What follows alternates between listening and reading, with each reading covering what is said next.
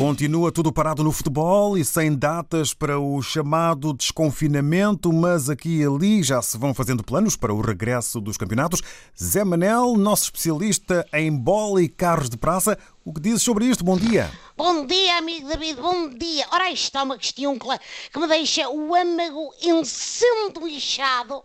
Epá, eu hoje realmente tenho sentimentos mistos, é o que eu quero dizer no fundo. Por um lado, não beijo a hora de regressar às jogatanas e de usar o cascol do glorioso ao pescoço e não na boca para tapar o bicho, preso assim com dois elásticos a fazer de máscara social.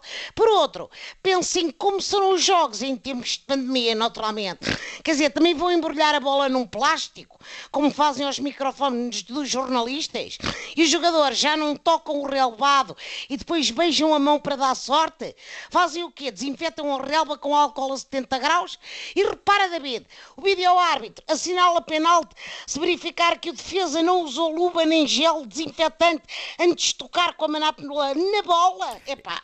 É bem possível. Nem a Organização Mundial de Saúde sabe responder. Exatamente. O que é certo é que as regras sociais vão mudar, logo as do futebol também não devem ficar na mesma. Pois não, se isto for assim, antebeijo partidas aí pai com umas 5 horas e os médicos têm de arranjar sprays analgésicos para fazerem aquele a 2 metros de distância dos jogadores. Mas também te digo, como os jogos vão ser todos à porta fechada e nós vamos vê-los em videoconferência, isto é, em transmissão televisiva, é uma questão de andarmos com a emissão para a frente nas partes chatas.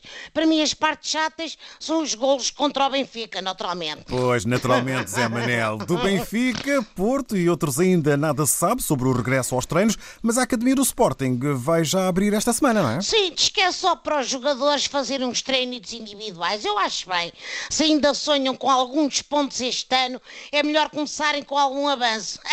Soube que o Frederico Barandas não chegou à frente com a primeira prestação do Rubén Amorim.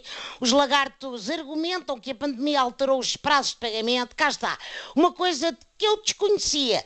O vírus não só ataca o sistema respiratório do indivíduo, mas também as datas que constam nos contratos. Repara tu, deve ser arrasado vírus informático, sacana do corona, pá. Pelo lado positivo, continua a onda de solidariedade. Exato. Há movimentos para ajudar os profissionais dos clubes mais modestos. Estás a ver, é nisto que o futebol é lindo. É bonito, é bonito. preciso não esquecer que a maioria dos atletas não ganha como as estrelas dos grandes clubes. Em moeda futebolística não chega para mais de duas tatuagens e um carrito usado a prestações.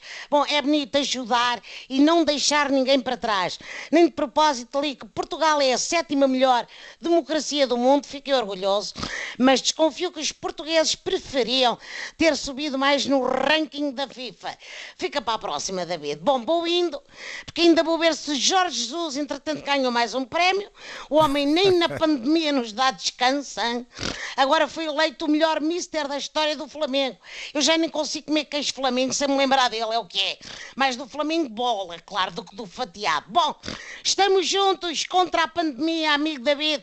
Até para a semana. Abraço, África, abraço, Portugal. Todos no meu coração. Abraço, Zé Manel. Boas corridas e no táxi sempre que possível. E estamos então aí em contacto. Um abraço. Abraço. O Rádio Taxíssimo com o Zé Manel Taxista, uma assinatura de Maria Ruev.